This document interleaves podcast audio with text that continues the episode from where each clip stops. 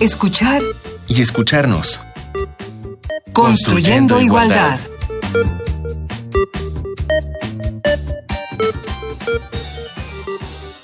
Bienvenidas y bienvenidos. Esto es escuchar y escucharnos. Qué bueno que nos sintonizan. Estamos como cada semana construyendo igualdad. Nuestro tema de hoy es avances de la UNAM en igualdad de género. Y justo para hablar de este tema tenemos a las dos mujeres más indicadas en nuestra mesa. Quiero decirles que este es el último programa de esta, nuestra cuarta temporada, entonces de alguna manera siempre los cierres son especiales, entonces me da muchísimo gusto que estemos juntas en esta mesa hoy. Están con nosotros Juana Leticia Cano Soriano, ella es presidenta de la Comisión Especial de Equidad de Género del Consejo Universitario de la UNAM y directora de la Escuela Nacional de Trabajo Social. Es maestra en Trabajo Social por la Universidad de Toronto, Canadá, y en Ciencias de la Educación por el Instituto de Estudios Universitarios ACE. Desde el año 2007 es integrante del cuerpo dictaminador de los programas de coinversión social en el Instituto de Desarrollo Social Indesol. Preside la Red Nacional de Instituciones de Educación Superior en Trabajo Social, RENIESTS. Bienvenida, Leticia. Muchísimas gracias, muy amable. Y está también la doctora Ana Buquet Corleto, investigadora titular del Centro de Investigaciones y Estudios de Género, CIEG UNAM, doctora en Sociología, maestra y licenciada en Psicología, especialista en Estudios de Género, Sexualidad y Educación Superior. Desde el 2017 es directora del CIEG. Ana, qué gusto. Muchísimas gracias, un placer estar aquí. Y pues bueno, vamos a, comenzar. Avances de la UNAM en igualdad de género. Pues la UNAM ha impulsado a lo largo de muchos años ya distintas medidas e iniciativas para eliminar la discriminación por razones de género. Eh, vamos a, a escuchar. Tenemos aquí información al respecto. ¿Qué ha pasado en estos años en este tema? Avances en la institucionalización y transversalización de la perspectiva de género en la UNAM. 1992. Creación del PUEG, Programa Universitario de Estudios de Género. 2004. Inicio del proyecto de institucionalización y transversalización de la perspectiva de género en la UNAM. 2005. Reforma del Estatuto General de la UNAM. 2008. Acciones de equidad en el Plan de Desarrollo Institucional. 2010. Creación de la Comisión Especial de Equidad de Género del Consejo Universitario. 2011. Acciones de equidad en el Plan de Desarrollo Institucional. 2013. Publicación de los lineamientos generales para la igualdad de género en la UNAM. 2015. Acciones de equidad en el Plan de Desarrollo Institucional. 2016. Publicación de acuerdo del rector por el que se establecen políticas institucionales para la prevención, atención, sanción y erradicación de casos de violencia en la UNAM. Transformación del PUEG al CIEG, Centro de Investigaciones y Estudios de Género. 2018. Presentación del documento básico para el fortalecimiento de la política institucional de género de la UNAM. 2019. Actualización del protocolo para la atención de casos de violencia en la UNAM. Pues son ya 27 años de trabajo a favor de la igualdad de género y la, la, erradicación de la violencia en nuestra universidad. Hay muchas cosas que comentar, muchas cosas de qué alegrarnos y muchas cosas por hacer. Eh, ¿Cuáles son los avances? Eh, tendríamos como varias áreas, pero podríamos empezar por platicar estos avances en la legislación universitaria. ¿Qué son? Pues mira, hay una, una, serie de avances importantes. El primero yo te diría que tiene que ver con la reforma que se le hizo al Estatuto General de la UNAM. Esto fue en el 2005, donde se hace explícita la igualdad entre mujeres y hombres. Y a partir de eso hay una serie de avances, ¿no? Que tienen que ver con los lineamientos para la igualdad de género en la UNAM, publicados por la Comisión Especial, con la política institucional de género, que esa se acaba de dar a conocer ante el Consejo Universitario, y sin duda el protocolo, ¿no? El protocolo para eh, atender la violencia de género en la UNAM, que es una herramienta muy importante que ha dado muchos resultados, ¿no? Ha sido eh, la posibilidad de que en la UNAM no haya un vacío institucional cuando ocurren casos de violencia de género, acoso, hostigamiento. Y todo esto es la plataforma para una serie de acciones y de creación de estructuras. En fin, eh, yo pienso que la UNAM tiene ya una gran plataforma a nivel normativo y a nivel estructural también, pero habrá que seguir avanzando en el tema de la implementación de esta normatividad y de estas políticas. Bueno, indudablemente han pasado muchos años, la UNAM ha incursionado y ha estado históricamente, yo lo plantearía así, comprometida justamente con los temas de igualdad, de equidad de género, eh, pero también ha sido autocrítica, ¿no? Es decir, yo creo que en un proceso en el que se pretende crecer, construir, eh, también tenemos que revisar cómo estamos internamente.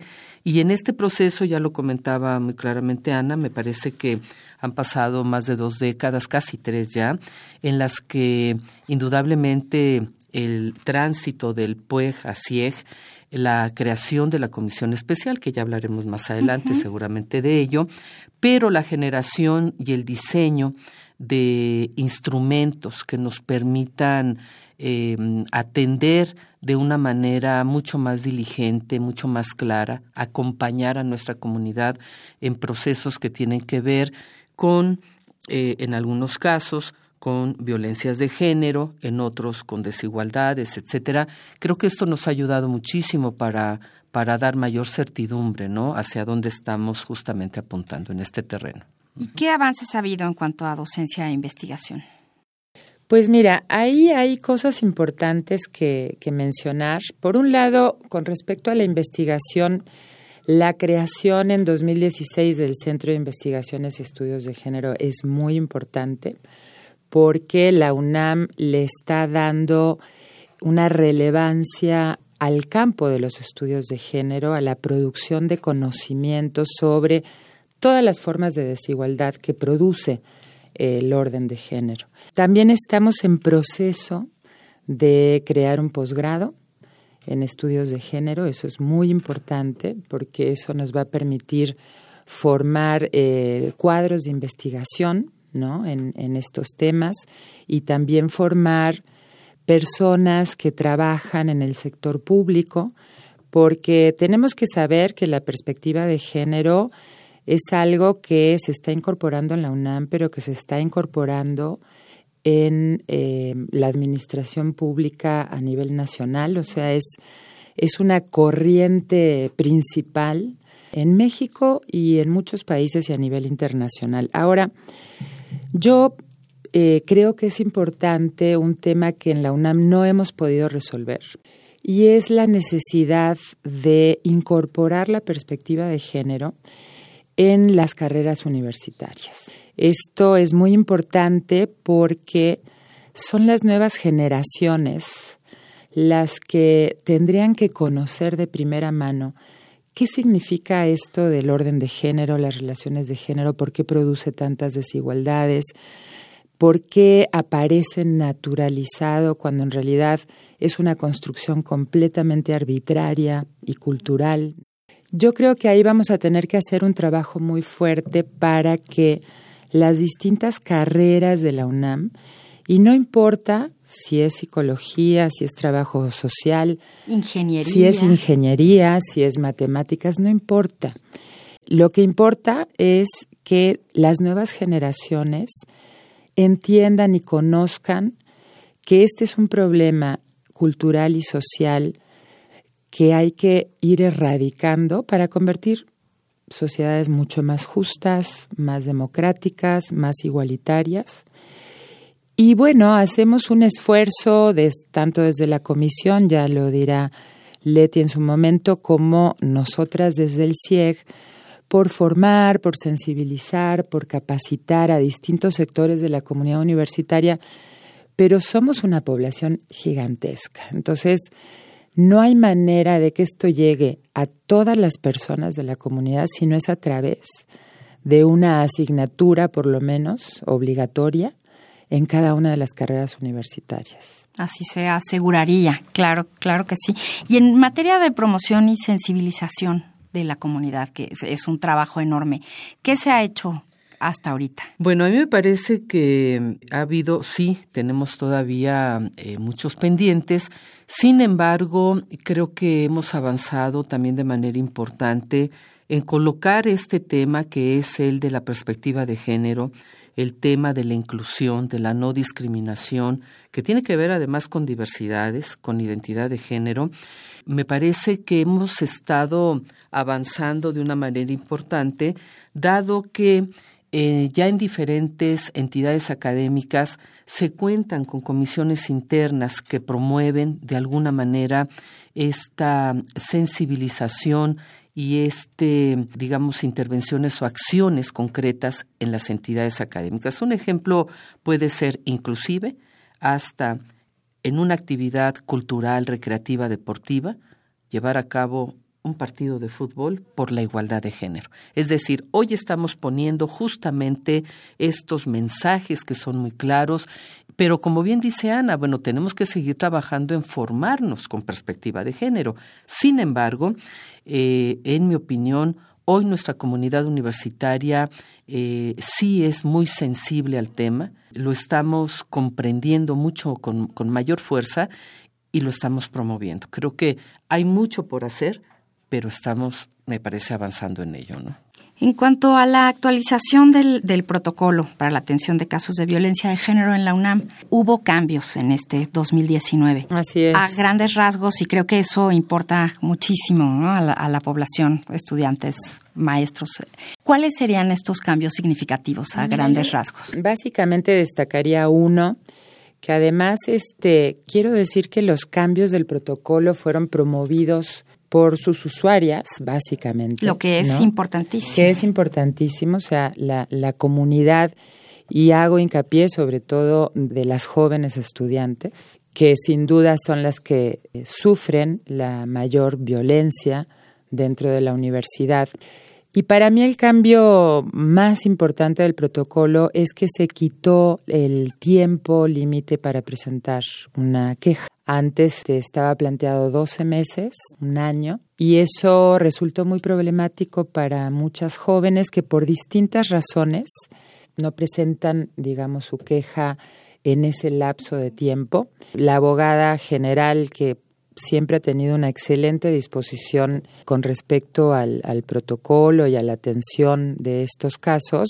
Ha sido muy receptiva y se logró abrir ese periodo para que cualquier mujer de la comunidad y sin duda si hay hombres que sufren violencia también, ¿no? No es exclusivo para mujeres, pero sí hay que hacer eh, hincapié que son las mujeres, principalmente las que sufren violencia.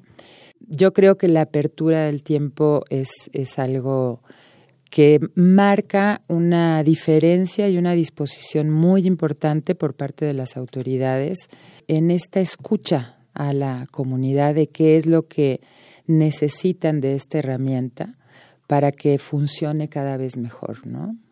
Y es una herramienta que, por decirlo así, está viva, ¿no? O sea, se va, se va poniendo en práctica, se va ensayando, hay ensayo, error, hay logros y, y es con la participación de todas y de todos. Así es, así es. Sí, yo quisiera ahí plantear que de verdad hay un antes y un después, ¿no? Indudablemente el diseño, la puesta en marcha de un protocolo no ha sido una tarea fácil, no es sencillo, sin embargo era muy necesario y lo logramos tener un protocolo era fundamental, porque no podemos ser omisas o omisos ante una situación de violencia de género en el ámbito eh, donde se llegue a presentar. Pero el protocolo, y yo quisiera apuntar mucho o plantear mucho esta, esta situación, el protocolo es una guía que nos permite justamente activar un proceso, un procedimiento para atender eh, de una manera mucho más adecuada a las personas o a la persona que en un momento dado se siente afectada en su dignidad por alguna circunstancia que pudiera acontecer. Y ha sido y es un instrumento fundamental para que, junto con orientadoras, orientadores de género, con las áreas que conforman las entidades académicas, las oficinas jurídicas, pero previo a la oficina jurídica podamos acompañar de mejor manera estos casos. ¿no? Entonces, la verdad, un avance, en mi opinión, muy importante en la universidad. Pues llegó el momento de nuestra recomendación musical y hoy nuestra recomendación suena a un himno. Trae un mensaje muy potente y de nuevo rap. Las mujeres jóvenes y las mujeres raperas están trabajando en estos temas y nos están cantando todos los días. Hoy vamos a escuchar Mujeres Valientes, a cargo de la banda Mercaba y de Femi Gangsta. Femi Gangsta es una Instagramer feminista. Se hace nombrar la jefa del gremio en Twitter. Y su presencia es justamente en redes sociales. Ella es Agnes Simón, tiene 25 años, es abogada y vive en Argentina. Tiene casi 90 mil seguidores. Y la banda Mercaba es una banda argentina, fusión rap, flamenco pop y rhythm and blues. Escuchemos.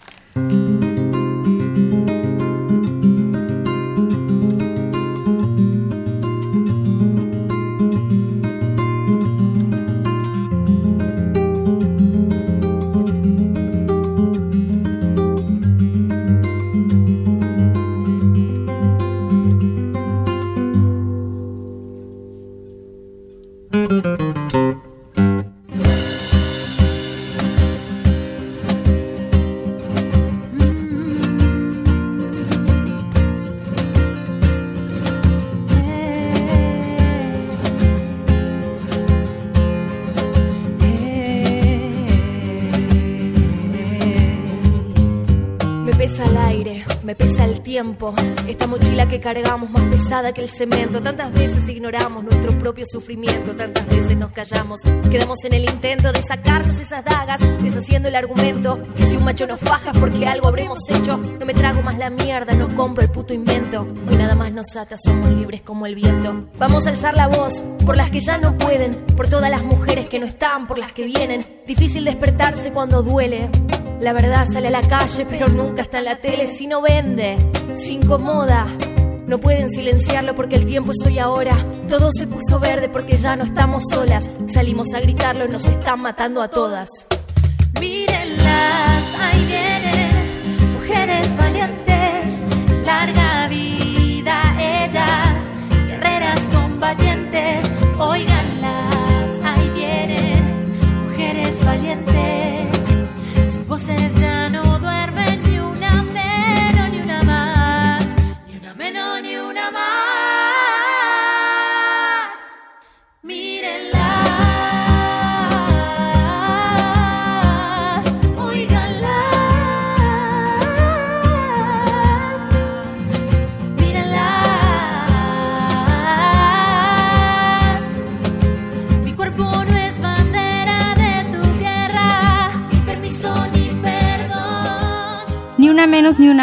Mírenlas, óiganlas, mírenlas. Mi cuerpo no es la bandera de tu guerra, ni permiso, ni perdón.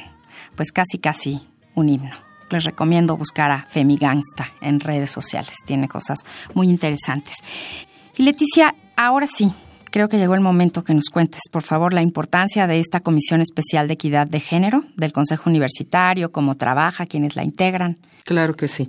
Bueno, en principio, a mí me parece muy afortunado que en el 2010 el Honorable Consejo Universitario eh, haya incorporado o conformado esta Comisión Especial de Equidad de Género, que tiene como compromiso, tareas, promover la igualdad de género, la equidad de género en la UNAM, generar una serie de instrumentos, de herramientas que sirvan justamente para promover, sensibilizar a nuestra comunidad, que recomiende, sugiera acciones, actividades eh, encaminadas justamente a eh, ir generando espacios de mayor inclusión, de no discriminación. Es decir, tenemos una tarea, me parece, de ir trabajando en esto que llamamos en el documento que se acaba de presentar, en políticas básicas, ¿no?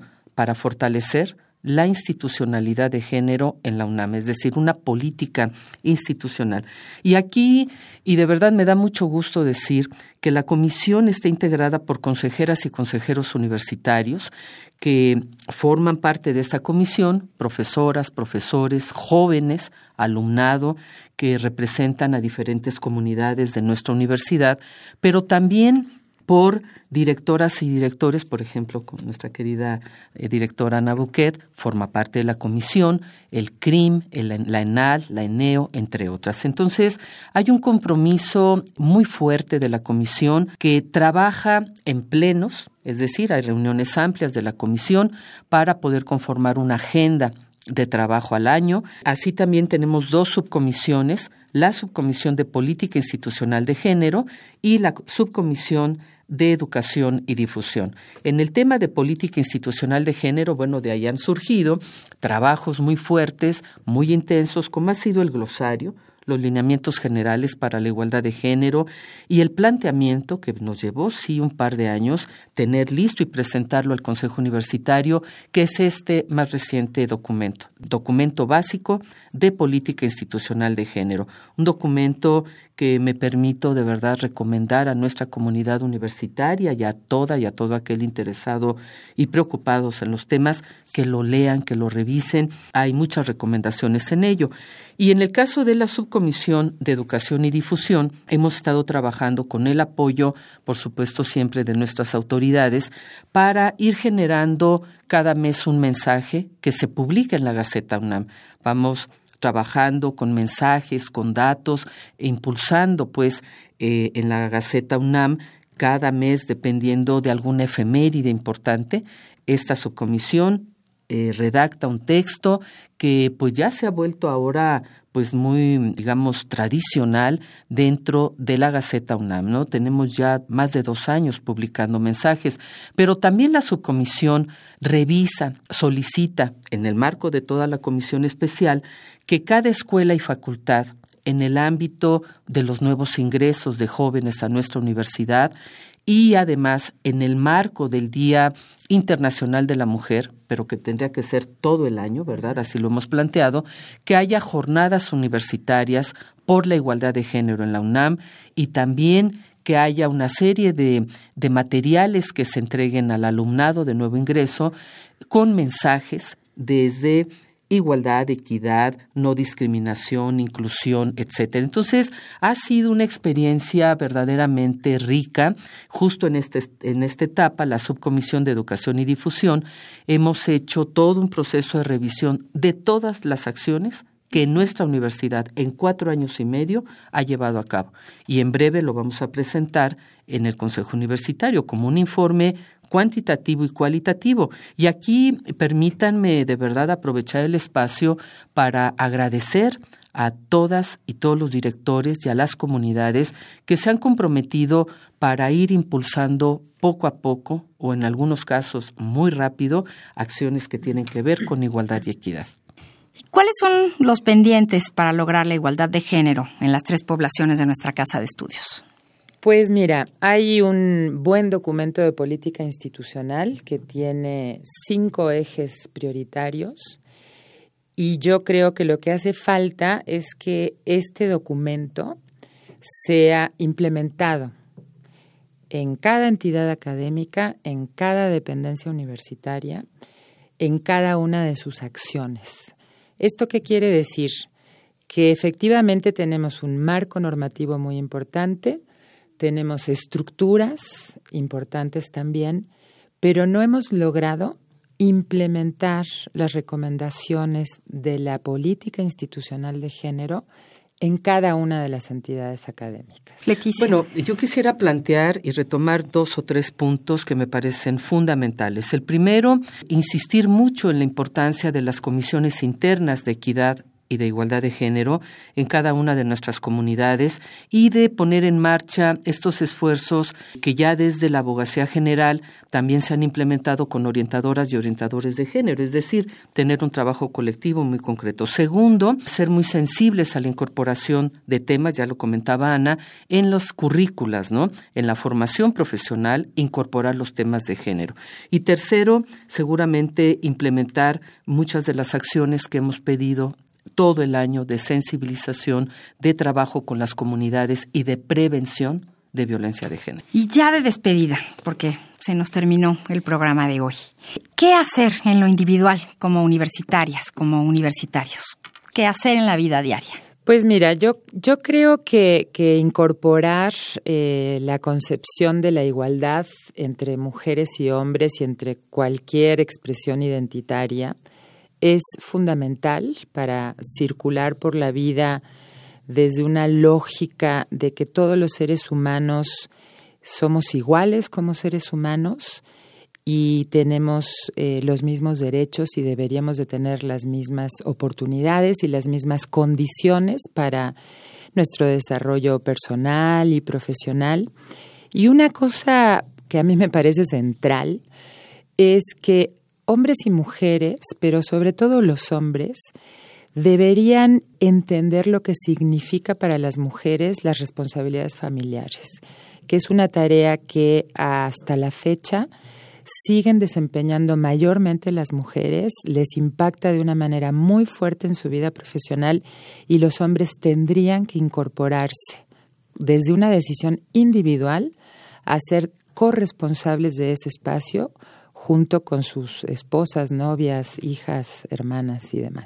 Sí, yo me permitiría, y bueno, como presidenta de la comisión, pero también como directora de la Escuela Nacional de Trabajo Social, me permitiría invitar, como muy bien dice Ana, a hombres, a mujeres, para que formen parte de estos cursos, seminarios, talleres que se imparten, tanto, en, bueno, claro, en el CIEC, pero en la escuela también a través del Centro de Estudios de Género, y que no sean solo las mujeres las que estén en los seminarios, por ejemplo, ¿no? Sino también todas las personas interesadas, porque este no es un tema exclusivo, el de la perspectiva de género, el de la prevención de violencias, no es exclusivo de mujeres pero sí es a las mujeres a las que más afecta. Sin embargo, tiene que ver con las nuevas masculinidades que tenemos que ir trabajando y bueno, pues ahí está la invitación franca, sincera, para que nos puedan acompañar en estos espacios que tenemos.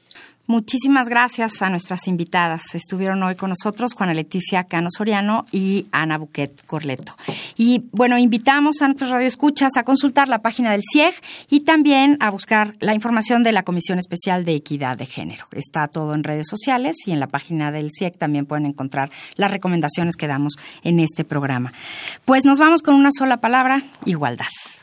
Muchísimas gracias. Estuvimos en la emisión del día de hoy en la coordinación Ana Moreno, en las redes sociales del CIEC Jorge Hernández, en la asistencia de producción Carmen Sumaya, en la operación técnica Miguel Ángel Ferrini, en la producción Silvia Cruz Jiménez. Yo soy María Amalia Fernández. Estamos construyendo igualdad. Nos escuchamos la próxima temporada.